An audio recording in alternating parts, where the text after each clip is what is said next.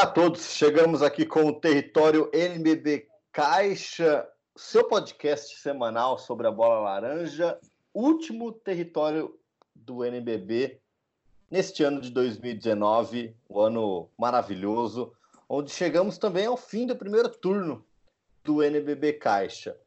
Como eu gostei muito da sua companhia na semana passada, está ele aqui comigo de novo. Bruno ah, tudo bom com você? Tá certo, vou acreditar nisso, hein? Nossa. tudo, tudo bem, Lázaro? Bom demais estar aqui de novo. Vamos falar de novo aí sobre o NBB, passar agora limpo Super 8, porque vem muita coisa boa por aí. Exatamente. Tivemos definições, né? Ontem, ontem na verdade, domingo, se você está escutando esse podcast, na segunda-feira mesmo, no domingo tivemos a definição dos, das oito equipes e o chaveamento, né? O chaveamento foi decidido somente nos dois últimos jogos da rodada desse primeiro turno, Bruno. É, fortes emoções, né? Você estava na transmissão de São Paulo e Pato junto com o Guilherme Maia. Foi um jogo bem louco, assim, que né, a gente, o São Paulo abriu 20 pontos, o Pato virou, depois o São Paulo abriu de novo. Vamos falar, esse jogo foi, foi bem emocionante, né? Foi, foi um jogo muito interessante mesmo, porque a equipe do Pato tem problemas, tem problemas no seu ataque, né? É um time, é um time que joga bem, mas que não consegue pontuar. E isso daí atrapalha muito a equipe, muitas vezes, né? E tá passando um avião aqui agora, porque eu moro perto do aeroporto, não tem jeito. É, mas, Tranquilo. ainda assim, mostrou um poder de reação muito forte. E você tirar 20 pontos do São Paulo dentro do Morumbi não é, não é, um, não é para muita gente. Mas ainda assim, no final do jogo, o ataque empacou de novo e com isso o São Paulo deslanchou. Primeiro e último períodos muito desiguais a favor do São Paulo e aí segundo e terceiro quartos muito favoráveis à equipe do Pato, mas a equipe do São Paulo acabou tendo mais força ofensiva e por isso venceu bem o jogo. Bom, esse daí foi, foi o último jogo da rodada, né? Ontem também no domingo tivemos Minas e Brasília. O Minas passou, enfiou 30 pontos no Brasília, sem Leandrinho, né? Vale destacar, o Alex teve uma partida brilhante. E com isso, chegamos no final do primeiro turno do NBB Caixa. Super 8, então, definido, Bruno. Vamos passar aqui. Vale lembrar já, né, desde o começo, que a Copa Super 8 é mata, como a gente falou no último podcast, não é nem mata-mata, é um jogo só, aquele melhor estilo March Madness, né? Você vai jogar, joga um jogo, perdeu, tá fora. E vale lembrar que o campeão tem uma vaga automática, né? Já está segurada essa vaga na Basketball Champions League Américas da próxima temporada. Então, é aquele chaveamento clássico olímpico, né? Primeiro contra o oitavo, segundo contra o sétimo, e as definições ficaram, né? Flamengo em primeiro, Corinthians em oitavo, então a gente vai ter só isso daí, né? Flamengo, uhum. Corinthians. Na segunda Pesado. colocação, o César Franca Basquete contra a Unifacisa, surpresa desse NBB Caixa, sétimo colocado, também já garantindo uma vaga no Super 8. O São Paulo terceiro colocado enfrentará o Minas Tênis Clube. A gente lembra do jogo no primeiro turno que foi decidido na última bola, apenas um ponto. Então, duelo que vai ser muito interessante. E o último jogo do Super 8, Mogi e Pinheiros, quarto contra quinto. Acho que aí também não tem um favorito. Bruno, para a gente secar mais, né? Vale também passar as datas aqui para o pessoal ficar já ligado. No próximo sábado, dia 4 de janeiro, 4 e 5 são as duas primeiras, a primeira rodada, na verdade, né? No dia 4, São Paulo e Minas, meio-dia 50 na Band. César Franca Basquete e Unifacisa às 8 da noite no sábado. No domingo, Mogi Pinheiros às 3 e meia da tarde, no domingo, lá no ginásio Hugo Ramos. E para fechar o domingão, às 6 horas da tarde, na Arena Carioca 1, Flamengo e Corinthians também. Um clássico, Bruno. Queria que você falasse e muito desses jogos. Pois é, se a gente olhar o Flamengo, é, foi aquilo até que eu comentei ontem no, durante a transmissão do, do jogo de São Paulo, ontem, domingo, né? Dependendo de quando você estiver nos ouvindo, Isso. claro. Mas é, eu achei assim que o Flamengo foi a equipe mais constante, indubitavelmente, dentro do campeonato. É, quando viveu o seu pior momento, isso daí não se tornou um prejuízo tão grande fez jogos mais duros do que muita gente podia imaginar, até contra a Unifacisa lá dentro, por exemplo, teve que ganhar no finalzinho, mas ainda assim, quando viveu seus momentos mais difíceis de queda, um pouco de desempenho, não teve derrotas expressivas, né? Perder para Mogi, mesmo Mogi com os desfalques, mas é uma equipe que está jogando um basquete num nível muito alto. E tá lá em mesmo. cima na tabela também, né? está lá em cima na tabela, e mesmo é. com uma sequência gigantesca de problemas, não dá para dizer que é uma derrota prejudicial. Não é um problema você perder de Mogi, como não é um problema perder do São Paulo. Então, acho que a equipe do Flamengo, quando teve seus piores momentos no campeonato, conseguiu passar bem por eles e por isso terminou na primeira colocação de maneira absolutamente justa. E aí agora tem esse confronto contra o Corinthians, aí sim, o Corinthians no momento mais difícil dele dentro da temporada, né? A Exato. derrota na Liga Sul-Americana ainda não foi digerida da melhor maneira. Achei até que o Corinthians jogou muito bem contra o Flamengo. Jogou, bateu de frente, levou o jogo bateu. até o final. E isso daí traz um alento para a torcida corintiana, para o Bruno Saviani. Eu acho que o, o trabalho do Bruno é um trabalho que já está consolidado, não há dúvida disso mas acho sim que a equipe está dentro do seu desempenho mais baixo até aqui dentro da temporada. Então isso daí é um problema para o Corinthians. Mas o Super 8 acaba sendo tão legal por isso. Quando a gente está falando de uma eliminatória simples, jogo único, isso daí traz uma motivação completamente diferente. É um torneio de tiro curto, isso daí mexe muito com o emocional dos atletas, cria um ambiente diferente, diferente do NBB, com turno e retorno, com uma temporada regular bem longa. Isso daí mexe agora já no Super 8 para você ter um único jogo onde tudo pode acontecer. Então. É um dia bom essa... que o jogador. Desculpe te interromper, mas assim, um, dia, um jogador que um dia não acorda num dia bom, a bola não vai cair, o jogo pode estar comprometido, né? Pois é, mexe muito no jogo, mexe muito, mexe muito no planejamento, mexe muito na estrutura de como os técnicos montam todo o seu plano de jogo, né? Isso daí é alterado porque a gente está falando de uma eliminatória simples. E aí a gente está falando de duas equipes gigantescas, com muita história, com muita camisa, com muita torcida. E aí o mando de quadra faz sim, na minha opinião, faz diferença. Acho por isso também, por ter um momento melhor dentro do campeonato, por ter terminado embalado esse primeiro turno, a equipe do Flamengo é favorita. Exatamente. Então vale lembrar a torcida do Flamengo na Arena Carioca 1 né? Flamengo e Corinthians às 18 horas no domingo, dia 5 de janeiro. Bruno, segundo confronto, né? Franca e Unifacisa. Vamos por ordem de, de na tabela aqui. Isso, Franca isso, e Unifacisa. Franca fechou o primeiro turno com uma vitória em cima do Bauru, né? Um clássico do interior paulista. Foi lá, foi lá no panela de pressão, ganhou de, por 19 pontos. É, um jogo tranquilo. Guilhermão que chegou no meio do NBB Caixa, o pivô, se encaixou muito bem na rotação. Eu vejo, Bruno, horas que o Elinho joga com o Hetzheimer e o Guilhermão. Então, assim, é, esse novo estilo né, de, de pivô que a gente vem falando, falando no basquete, de espaçar a quadra, Franca também teve seu mau momento na competição, onde perdeu duas, três partidas seguidas, e agora vem se reerguendo novamente, né? Pois é, e aí é, é bacana ver o trabalho da comissão técnica, né? Para encaixar as novas peças e mudar também, não mudar o estilo de jogo, mas criar alternativas, né? Para que você tenha formações diferentes e com isso possa encaixar melhor de acordo com o que o adversário está propondo também, né? É, você não, não ter apenas um estilo de jogo e, e, ficar só naquela, naquela maneira de jogar, independentemente do teu adversário.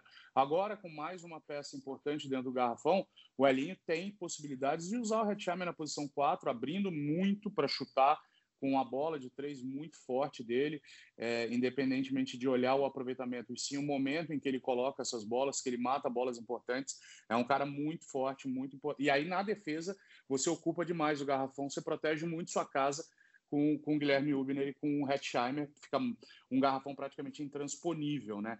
Fica muito difícil. Você coloca o teu adversário para jogar basicamente de média e longa distância, porque lá dentro vai estar tá com uma defesa muito forte. Então, bacana ver a equipe de Franca se reinventar, criar alternativas e com isso se manter forte. Pega a Unifacisa, surpresa do campeonato, grande campanha, o trabalho já que deve ser muito elogiado o trabalho do Filé, de toda a comissão técnica, de toda a direção, enfim, um projeto bacana que mostra que chegou, chegou para ficar, uma praça que abraçou o basquete Campina Grande sempre com seu ginásio lotado. Não vai mais gente porque não cabe, porque se tivesse é. mais espaço, teria mais gente. Mas aí acho que é um confronto bem pesado para eles, vai pesar muito ainda. A experiência, a hora da decisão, embora a Franca não tenha um retrospecto tão positivo assim em grandes decisões dentro de casa, derrota no Super 8 na temporada passada, derrota no jogo 5 das finais, as duas para o Flamengo, né? É, a equipe de Franca tem mais rodagem e por isso também deve passar pela equipe da Unifacisa. Vai tudo, criando uma casca, botando, vai criando... botando tudo, botando tudo no condicional, né? Não estou cravando Exato. nada aqui não, porque a gente está falando de confrontos muito equilibrados. Os oito times que avançaram para o Super 8 têm campanhas positivas, têm campanhas Exato. acima de 50%. Isso daí mostra que são realmente equipes que têm um trabalho muito bacana, muito forte, dentro de um campeonato tão equilibrado quanto o NBB Caixa. A gente tem, por exemplo, o Pato Basquete como lanterna do campeonato, indo ao Paulistano, botando 22 pontos na última sexta-feira. Isso, é. Isso daí mostra o equilíbrio do campeonato. Paulistano, uma grande equipe, muito forte, fora do Super 8. Então, quando a gente afirma um favoritismo, a gente está colocando pelo retrospecto, pelo que as equipes podem apresentar. Mas, numa decisão simples, numa eliminatória simples, os fatores são outros e tudo pode acontecer, embora considere a equipe de Franca bem favorita contra o Unifacisa. A gente lembra que o Unifacisa e Franca se enfrentaram na segunda rodada né, do NB Caixa, foi apenas 11 é, pontos de vantagem, o jogo foi no Pedrocão, onde vai ser esse jogo do Super 8, e o Filé né, até comentou comigo também nesse jogo, Bruno, de tipo assim, tirar o volume, vamos tirar o volume e se defender, porque eles sabem que Franca tem um dos melhores ataques do NB Caixa, então é um time muito ofensivo, mas a gente vê, por exemplo, a Unifacisa que foi até Bauru e ganhou, foi até o Morumbi e venceu o São Paulo. Então foi o que você claro. falou. É um confronto também que tá. que todos os confrontos aqui estão abertos, né? Quem sabe a, Unifac... a torcida da Unifacisa não vai poder lotar a casa, porque, né, a gente lembra, quem tem a melhor campanha joga em casa, por isso César Franca, segundo colocado. Esse jogo contra a Unifacisa será no Pedrocão, lembrando o dia mais uma vez, no sábado, às 8 horas da noite. Bruno, São é. Paulo e Minas eu acho que é um dos confrontos aqui mais equilibrados que a gente tem nessa parte. Esses dois próximos são, são, bem pesados.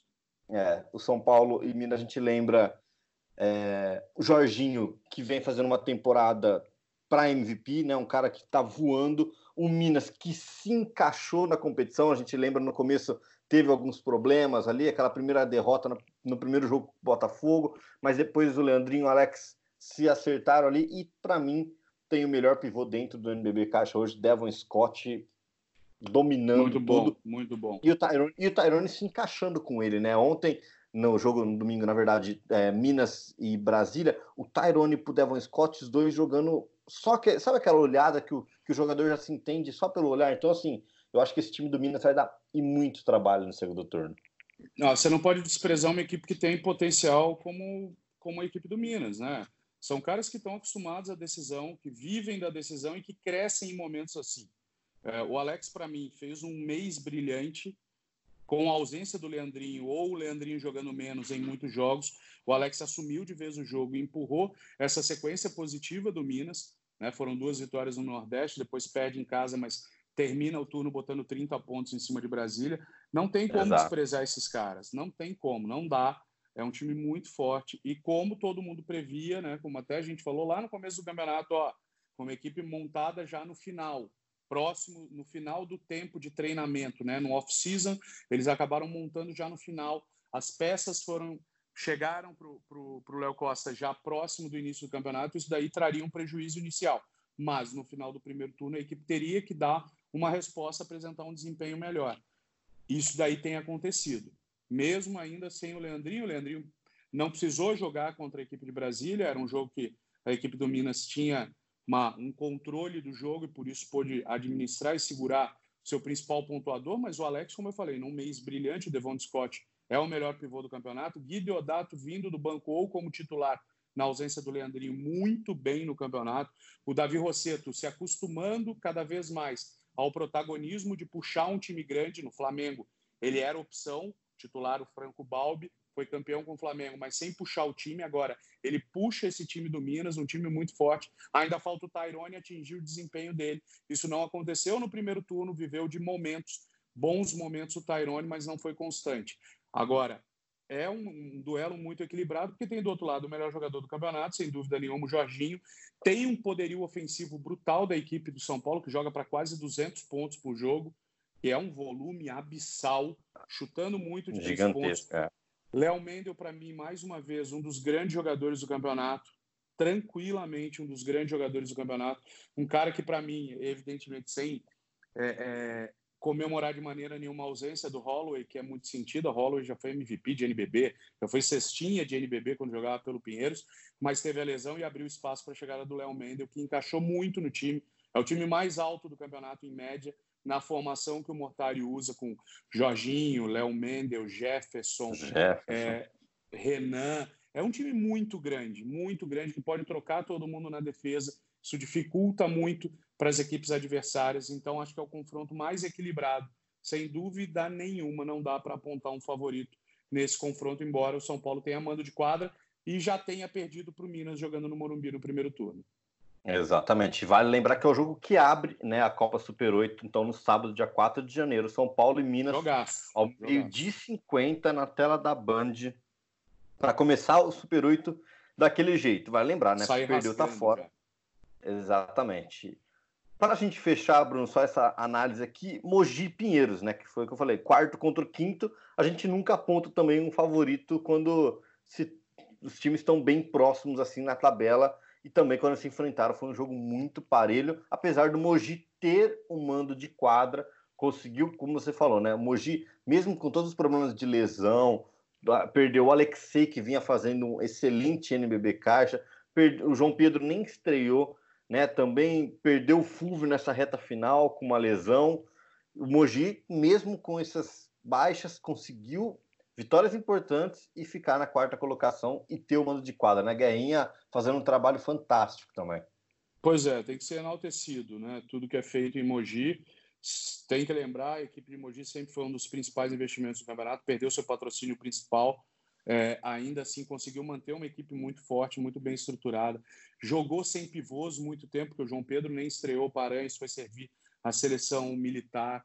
Depois perde a armação sem Alexei, sem Fúvio, traz o Guga para compor, que já entrou, jogou bem contra São José na lei do ex. O Guga ajuda muito vindo de São José, vai ajudar muito o Lucas, os caras mais novos da equipe na armação. Tem o André Góes, para mim, um dos grandes caras do campeonato, com uma história incrível, o cara que joga em quatro das cinco posições e joga bem sempre. Ajuda demais na pontuação, ajuda muito nos rebotes, ajuda muito nas assistências. Então, tem o Gruber, que é um monstro, um monstro, aquele cara que é regular, não joga mal nunca o Gruber. Nunca. Pode buscar aí, você vai, você não vai achar um jogo ruim do Gruber. Pelo menos nesse primeiro turno você não vai ter, não vai encontrar nenhum jogo ruim dele. E o Pinheiros, o Pinheiros para mim ainda é uma grande incógnita, sabia? Eu ainda tenho, ainda é. tenho algumas dúvidas sobre o Pinheiros. O trabalho do César é muito bom. Manteve a base do ano passado, uma, uma base que teve uma campanha na temporada regular muito boa, mas que no Super 8 e nos playoffs afundou, perdeu para o Botafogo. Né? O Botafogo foi a virada do Botafogo, inclusive no Super 8, para tornar o trabalho do Léo Figueiró um trabalho fantástico também para colocá-lo como o melhor técnico da temporada passada. Já vem o Botafogo com o título sul-americano, né?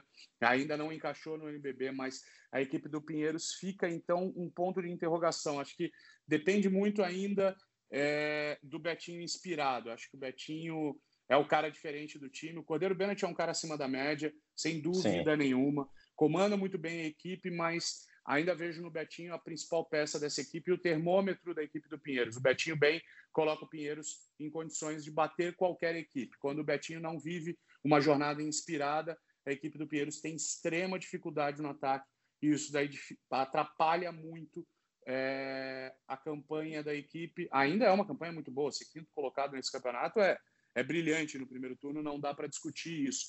Mas vejo a equipe de Mogi por todas as dificuldades enfrentadas e como maneira, da maneira como a equipe ultrapassou essas barreiras, eu vejo a equipe de Mogi num momento muito forte, mentalmente muito forte, pronta para encarar qualquer desafio, porque esses desafios já foram apresentados inúmeras vezes dentro desse primeiro turno e a equipe correspondeu. O trabalho do Guerrinha é brilhante, de toda a comissão técnica e toda a galera, todos os jogadores também esses caras têm que sair na rua em Mogi e serem aplaudidos o tempo inteiro, porque demonstram uma entrega, um amor pela camisa, uma identificação, né? Uma equipe muito alterada. O pessoal que acabou de chegar, praticamente só o Gruber da temporada passada, né? Todo mundo Isso. novo e ainda assim todo mundo se entregando demais, com uma identificação muito bacana com a cidade. A torcida de Mogi é uma torcida muito especial. Então, não é para cravar favoritismo como, como cravei nos outros confrontos, nos outros dois confrontos, mas acho sim que a equipe de Mogi tem um momento é, de estado anímico mesmo, né, de confiança mais alto, e isso daí pode fazer diferença, principalmente jogando em casa. Muito bem. Bom, e para você, né, para a gente também passar mais uma vez aqui, você não perder nada, Mogi Pinheiros no domingo, dia 5 de janeiro, às três e meia da tarde, com esse belíssimo confronto. Bruno, acho que a gente conseguiu falar, né, por cima do panorama. A Copa Super 8, vale mais uma vez lembrar que dá uma vaga à Basketball Champions League Américas. É um campeonato totalmente novo, foi como você falou, os times viram a chavinha que onde pode ser um gatilho para um, um time melhorar ou para um time se afundar de vez na competição, a gente Falei nunca vai saber. do Botafogo na temporada é... passada, né? Exatamente. Foi no Super 8. Gente...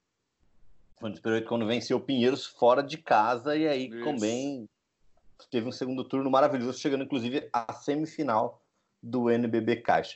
Bom, na semana que vem, no podcast da semana que vem, nós vamos falar e destrinchar também todos esses jogos, porque vale lembrar que as semifinais do Super 8 acontecem no dia 7 e 8 agora já de janeiro, então sem tempo para respirar, né, Bruno? Você joga já, ah, no... é, depois já joga na outra semana, e a grande final é no dia 11, no outro sábado. Então, assim, o campeonato, como você falou, é um tiro curtíssimo, uma semana. Começa no dia 4, acaba no dia 11, para a gente.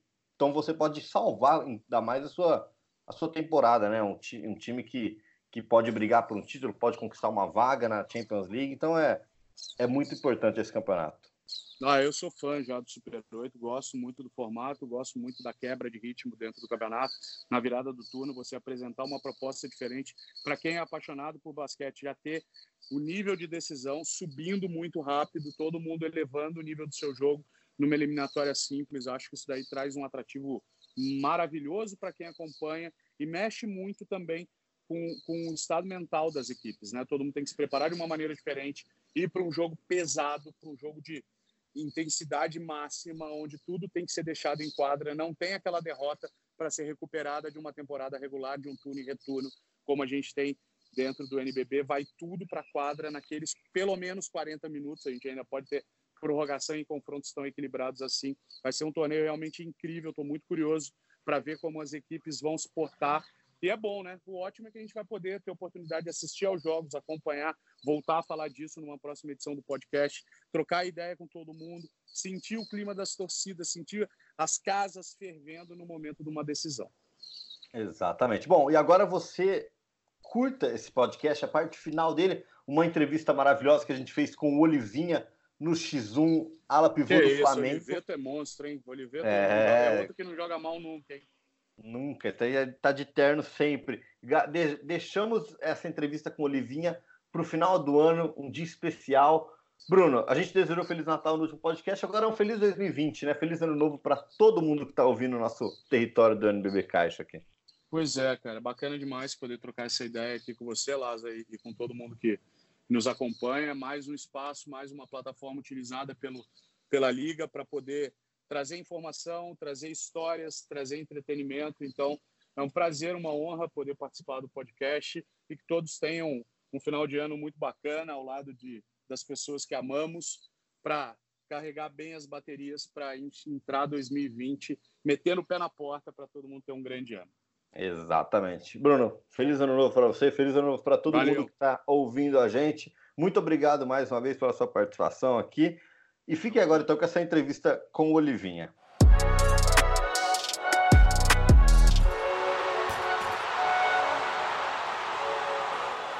Bom, chegamos com o X1 aqui no território do NBB Caixa e estou ao lado hoje de um dos maiores jogadores de todo o campeonato.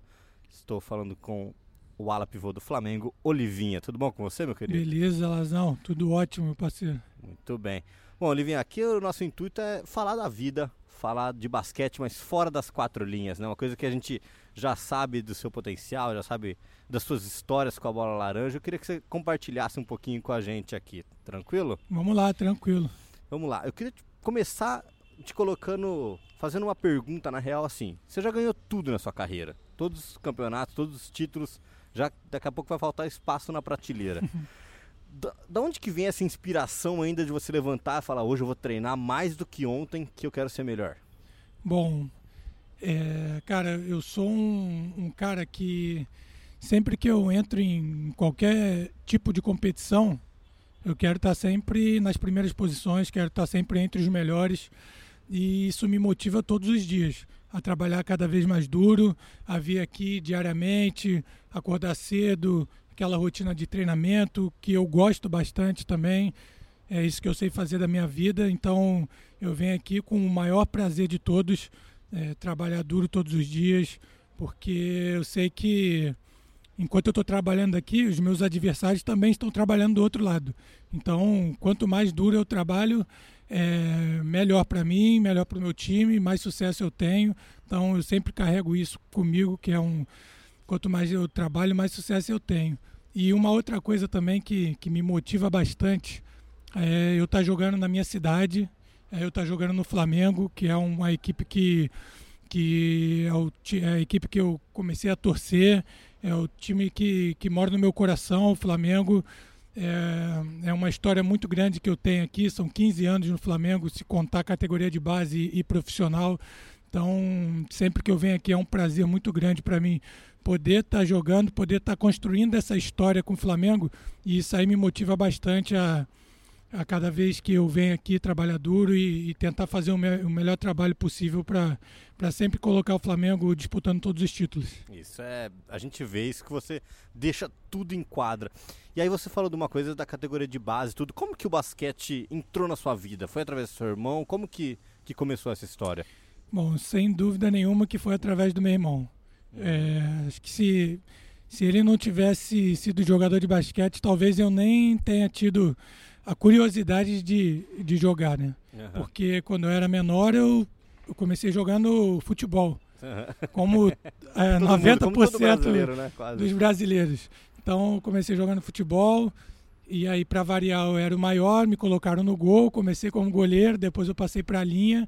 Mas quando foi com, com 9 para 10 anos, surgiu o convite do, do Miguel Ângelo da Luz, conversou com meu pai a respeito de, de me colocar na, no, no Grajaú Country Club, que lá tinha uma, um, umas equipes, como tinha pré-mirim, mirim, categoria de base, era um clube bastante tradicional aqui do Rio de Janeiro.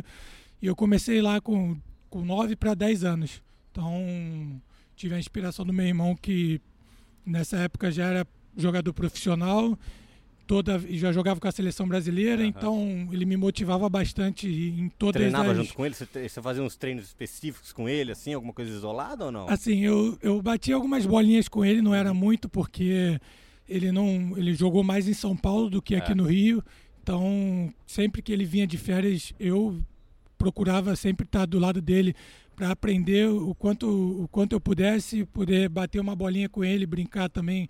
Com certeza a gente fazia isso nas férias dele.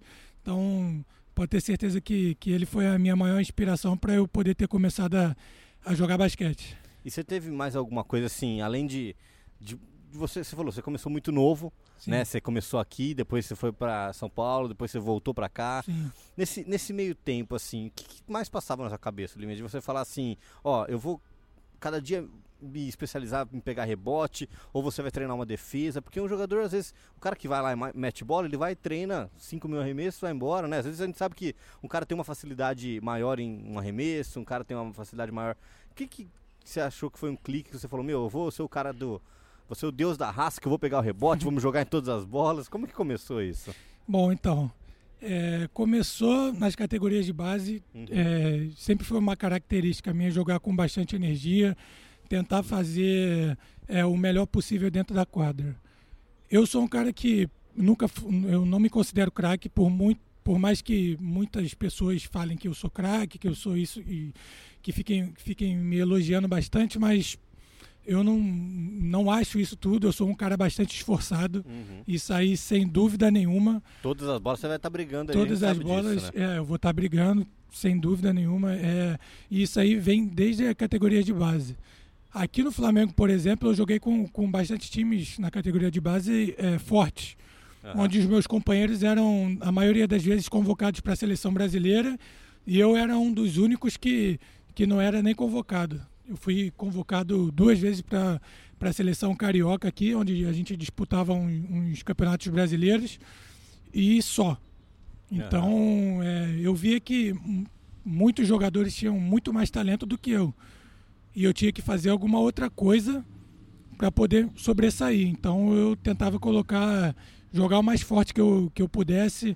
Eu trabalhava todos os dias muito duro também, assim como eu faço hoje, mas desde categoria de base que, que eu tenho esse pensamento de quanto mais trabalho eu, eu fizer, é, mais sucesso eu vou ter. Então, eu tive alguns professores aqui, eu joguei com, com o Oscar. Meu primeiro título Sim. foi ao lado do Oscar. E eu via que ele, mesmo aos 44, 45 anos, que foi a última temporada dele aqui, em 2002, uhum. 2003, é, que ele, ele era um dos exemplos do time. Ele era o capitão da equipe e ele ficava ali, mesmo aos 44, 45 anos, depois já, dos treinos. Já tinha ganhado tudo, né? Já ganhado tudo, já tinha. É, já era o cestinha o maior, é, pontuador, maior da pontuador da história do basquete e mesmo assim ele ficava ali depois dos treinos treinando todo dia arremesso pra caramba e aquilo ali eu fui vendo que não tem muito mistério não tem segredo, né? Exatamente. Se você treinar e colocar a bola na cesta. Exatamente. E quanto mais repetição, melhor. Ou seja, você ficar ali, quanto mais você treinar, mais você vai se especializar ali né? no fundamento que você está treinando e você vai se destacar em alguma coisa. E eu fui tentando fazer isso. E me destaquei no Jebote, me destaquei uhum. é, em vontade, muita disposição dentro da quadra. Eu sempre me entreguei em todos os jogos, 100% ou mais até. Então é mais ou menos isso que eu tento fazer desde as categorias de base até hoje. Tem, você tem alguma história legal com o Oscar que você possa compartilhar com a gente aqui? Tenho bastante história com o Oscar. Cara, Conta uma tenho, pra gente. Vou contar uma aqui que Acho que foi até no último ano da, da carreira dele. Acho que ele estava suspenso e não pôde jogar no primeiro jogo. A gente jogou contra o. Na época era o Universo Ajax, uhum. time de Goiânia. Goiânia. E no primeiro jogo fui bem. Ganhei, e fiz 29 pontos, mas infelizmente a gente perdeu na última bola. E aí quando a gente chegou aqui no Rio, o Oscar me elogiou bastante, começou a falar, pô, é isso aí, eu tinha 19 anos, 19, 20 anos. E aí ele chegou e me elogiou bastante, falou que, que eu joguei bem e falou assim, ó, você tem que ser isso aí, dessa pontuação para cima. Já botou uma pressãozinha de leve. Num, Só para começar, né? jogador saindo do juvenil, falei, nossa senhora, 29 pontos, manter a média já no primeiro ano vai ser complicado. Daí eu comecei a jogar mal, jogar muito mal, mal, mal, mal, mal. E aí teve um intervalo pro carnaval. Aí ele pegou e falou assim, ó, Vou te dar o meu livro aqui, minha biografia. Você vai ler. E quando voltar dessa parada do carnaval, você vai responder uma prova do, sobre o meu livro. Se você. Aí eram 10 perguntas, se eu tinha que acertar no mínimo 7. Aí você pensa, eu estava no carnaval, 19 anos, viajando com todo mundo, Rio de Janeiro, viajando com, com uma galera, com os amigos, ia pensar tava pensando que ia zoar. A gente foi, eu tava no carro lendo o livro do Oscar. Indo, voltando e, e, com o livro do Oscar lendo, porque eu não queria. Aí ele falou que se, se eu não. não se eu não acertasse as sete questões, no mínimo, eu ia ter que ler o, a biografia do Michael Jordan, que era 700 páginas. Né? Do Oscar tinha 150, 200. Só que aí chegou aqui, aí fizeram lá um as perguntas, eu passei ainda com 7,5, eu consegui acertar ali, dei uma enrolada numa pergunta lá, mas, mas deu tudo certo. Essa é, é uma das, das uma das, uma das, das muitas que a gente tem aqui. Essa, essa, o bate-papo que é legal, né? Você carrega, né? Toda essa história sua, você carrega uma, uma, uma vivência que você tem, que você vai olhar para trás, você vai estar tá num churrasco quando você aposentar e vai falar, meu, olha o tanto de história que eu já vivi na vida, né? Então... É é, é absurdo, né? Isso, Exatamente. Né, Essas experiências aí que a gente tenta passar, a gente conta aqui, principalmente nos churrascos que a gente faz uhum. aqui com a equipe, a molecada sempre está perguntando ali, então a gente conta um pouco da nossa história aí. Você falou numa coisa num churrasco que é seu prato favorito isso? Você acha que é um, dois. Um Gosto doce? muito de um churrasco. É. churrasco com suco de laranja ali, né? Porque é, exatamente. Suquinho não pode faltar. Suquinho não pode faltar.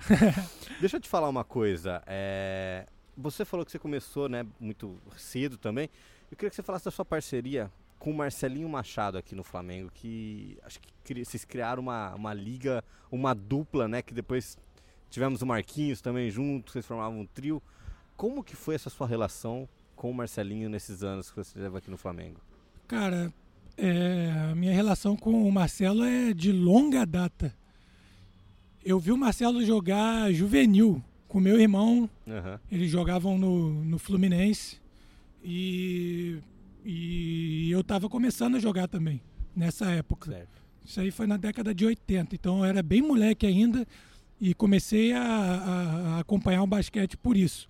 E eu via eles, então no intervalo dos jogos deles, ficava eu, eu, entrava na quadra, pegava a bola, ficava jogando lá pro alto, correndo, igual todas as crianças fazem Sim. aqui, né? Normal. Fazer, junto com o Duda. Exa o Duda, exatamente, exatamente. Ficava eu e o Duda jogando contra um o tempo todo lá, e no intervalo a gente entrava na quadra.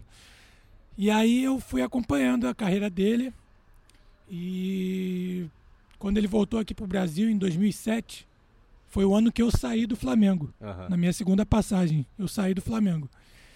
E aí eu você foi pro Pinheiros, fui né? Pro, eu fui em 2007 eu fui pro México. É. Fui pro México, depois joguei em Uberlândia seis meses e aí eu fui pro Pinheiros em 2008. Uhum. É, e aí eu comecei a acompanhar. E desde o primeiro NBB eu tinha um, uma vontade de jogar ao lado do Marcelo por tudo que, que, que ele representou para o esporte brasileiro. Era um cara que eu admirava bastante e, e era um cara que, que, que eu considerava considero muito também, né? Sim. Por toda a história que a gente teve. E quando foi no ano de 2012 que eu voltei para o Flamengo e eu voltei muito por conta do projeto que me apresentaram certo. e também por conta do Marcelo, porque ele estava aqui no, no Flamengo e eu queria ter a oportunidade de jogar e ficar mais, mais amigo, mais próximo dele, porque é um cara que eu admirava bastante realmente. E deu tudo certo. Graças a Deus, eu, acho que eu tive os melhores anos da minha carreira.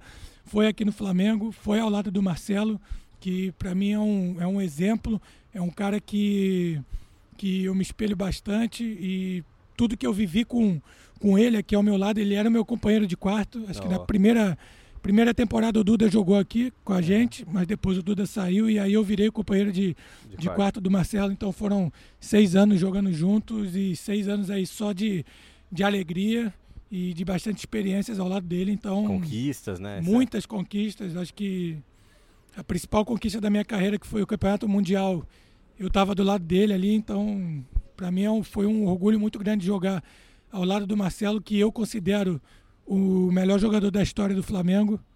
E poder ter jogado ao lado dele e ser campeão de tudo praticamente foi uma coisa muito bacana que eu vou poder contar para pelo resto da minha vida. Ah, com certeza. A gente sabe, né, que ele está numa prateleira acima, né, como alguns outros jogadores. Agora, já que você falou também que você foi companheiro de quarto dele, como não pôde faltar a história com o Oscar, acho que história com o Marcelinho é o que mais vai ter aí pra você contar pra gente aqui, pelo menos uma, né? Tem, tem bastante história com o Marcelo também. Mas, cara, é, uma das coisas que a gente mais fazia era jogar videogame. Sério? É, viajava, tinha que ter a, a televisão? Viajava, tinha que ter a televisão. E a gente foi jogar lá nos Estados Unidos contra o, a, o primeiro primeira vez que a gente foi para lá que a gente foi jogar contra o Phoenix, o Memphis e o, e o Orlando Magic. Eu fui numa loja de, de videogame e comprei uma televisão portátil e eu levava o videogame em todas as viagens.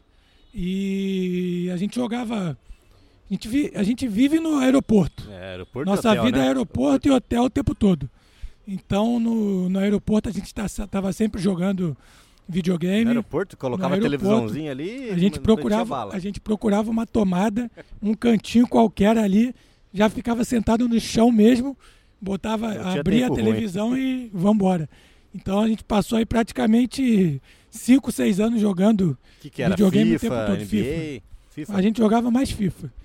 E Quem os... ganhava? Você ganhava ele. Ah, e o histórico aqui era bastante favorável para mim, não vou mentir não. Era bastante favorável para mim, mas quando o assunto era jogo de tiro, um Call of Duty, alguma outra coisa, aí eu tomava pau. Aí o Marcelo me arrebentava no jogo de tiro, mas já no tinha, FIFA... Já tinha a mira da bola de três já, ali. Exatamente, exatamente, já era sniper já. Então no jogo de tiro o Marcelo me arrebentava, mas no futebol não dava para ele não. O futebol era o Oliveto ganhava mais. Aí, sim, isso que eu falo. Pra gente fechar essa parte de, de Flamengo, de basquete, você jogou né, com muitos caras, como você falou, estrelas ao seu lado. Eu vou te colocar numa saia justa agora. Hum. Agora eu quero ver. Você vai escalar o Flamengo, o seu Flamengo de todos os tempos. Olivinha mais quatro na quadra. Aí me arrebentou, Lazão. Me arrebentou. Cara, teve bastante gente boa que jogou jogou. com que muitos joguei. craques, Muito- né, Muita gente aqui no Flamengo, cara. Bom, vamos lá, vou tentar. É, lógico que eu vou, vou, vou cometer injustiça com um monte de, de jogador Mas a que passou galera, lá. tá, uma galera sabe aqui. Vamos lá. Vou botar de armador Laprovítola. Nico. Nico Laprovítola. É... Vou colocar de dois Marcelinho Machado de dois. Linha, justo. De três Marcola, lógico. Marquinhos. Marquinhos não pode faltar na minha seleção. Se, ele- se você não falasse, ele ia. Exatamente. São 11 anos já aqui jogando juntos. Marquinhos. É, Você de quatro, tudo bem? eu como quatro. Isso.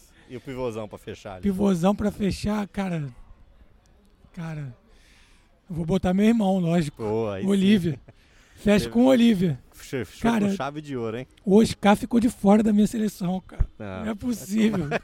Não é possível. Tem muita, tem muita gente boa aqui que passou. Só craques. Mas como eu tenho que escolher, então, infelizmente, vai Os, ser ca- essa os caras que seleção. eram aí. menção honrosa, a gente sabe disso. Menção, exatamente, exatamente. Olivinha, agora na sua parte familiar, a gente lembra nas finais do ano passado, né, nos playoffs do ano passado, você foi pai, você, né, você junto com a sua esposa Thaís, vocês tiveram uma filha, e eu queria que você te falasse um pouquinho dessa sensação de ser pai pela primeira vez, de você, como que foi pra você no meio de uma você tava numa tempestade ali de, de playoffs, de cabeça no basquete, e como que foi sair esse minutinho pra, pra ver a luz da, da Alice? Exatamente, cara. Essa foi a maior emoção da minha vida, sem dúvida nenhuma.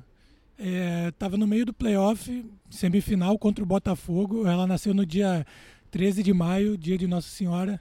Então não poderia ter sido num, num dia, melhor. assim. Então foi uma emoção muito grande. Tive que passar ali uns dois, três dias na maternidade, ao lado da, da minha esposa. É, eu estava dentro da sala do, do parto ali, então acompanhei tudo de pertinho. Então foi uma coisa que, que eu nunca tinha sentido na vida realmente, uma coisa que mágica. E serviu de inspiração, sem dúvida nenhuma, para para eu ter Te uma deu mais gás, né, nos playoffs, vamos com assim. certeza absoluta me deu muito mais gás para eu ter uma reta final do campeonato tão boa ali quanto eu tive e a gente coroou com, com o título do NBB, né? Então não poderia ter tido uma, uma hora melhor para chegar, me inspirou bastante e eu sou um, um pai babão bastante. Sempre que eu chego em casa, eu tô ali do lado dela, ali brincando e aprendendo bastante ali todos os dias. Que nessa fase aí é, é sempre uma coisa nova, é uma cada dia é uma descoberta, descoberta exatamente. dia, né? Então, eu acabo o treino aqui, eu faço minha série extra aqui, eu já vou correndo para casa para para poder ali ficar ao lado dela o maior tempo possível, porque nossa vida é corrida, temporada começando agora, então muitas viagens, então Tem que aproveitar o máximo com quando tá certeza. aqui, né? Quanto mais tempo eu passar do lado dela nessa fase, melhor. Então, tô tô curtindo bastante, cara. Da hora demais. Livinha, pra gente fechar, fazer um bate-bola com você, fazer aquelas perguntinhas que você Vamos gosta, lá. vamos lá. Sua série de TV favorita? Hoje em dia Game of Thrones. Game of Thrones, boa, É. essa, essa é boa. Seu lugar favorito no mundo? Seria o Rio de Janeiro? Cara, Rio de Janeiro, exatamente, cidade onde eu nasci e que eu mais gosto realmente. Aí sim. Sua cor favorita? Vermelho e preto, pode ser. essa foi boa. Sua comida preferida? Cara, tem algumas, mas vou colocar churrasco. Churrasco. É, Você, você faz churrasco, né? Eu gosto bastante. É, eu não sou muito bom na churrasqueira, não, mas eu gosto de de estar ali bastante comendo, é, juntando os amigos ali sempre, o pessoal do time aqui. Então, sempre que rola um churrasquinho, pode ter certeza que eu vou estar por ali. vou- tem- Temos que armar um aqui pra passar um- quando eu vier pro Rio de novo. Exatamente, tamo junto. Olivia, seu ídolo, cara. Seu ídolo na Meu vida. ídolo seria na seu... vida? É, Nossa. É, Ayrton Senna. Ayrton Senna. É. Sua inspiração no basquete? Ah, meu irmão, sem dúvida, o Olivia. Muito bem. Seu melhor amigo? Melhor amigo? Cara, tem alguns aqui, pode ser o, o Marquinhos. Marquinhos. A gente tem uma, uma conexão muito boa aqui, já são 11 anos jogando junto, então é, realmente é uma, uma coisa que foi foi primeira vez assim, eu cheguei no Pinheiros, ele já tinha jogado lá. Quando voltou, a gente já bateu assim e já foi uma amizade que parecia que a gente já se conhecia de, de muito tempo já. É. E a última pra gente fechar, a palavra que define o Olivinha hoje. A palavra que me define. Acho que pode ser garra. Garra. Essa, eu tava é, esperando aí, essa. É, sem dúvida. Isso aí é uma coisa que, que eu carrego comigo desde do início no, no basquete aqui, que eu carrego comigo até, até hoje. Isso aí, sem dúvida nenhuma, que a garra e disposição, raça. Nunca faltou e nunca, nunca faltará. Exatamente. Né? É.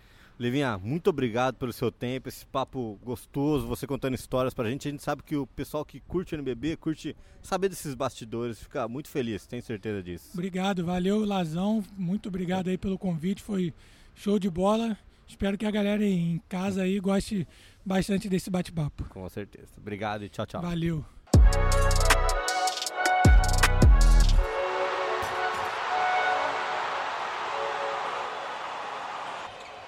O NBB Caixa é uma competição organizada pela Liga Nacional de Basquete em parceria com a NBA e com os patrocínios oficiais da Caixa, Budweiser, Infraero, Nike e Penalty, e os apoios de Unisal, Açúcar Guarani e Pátria Amada Brasil, Governo Federal.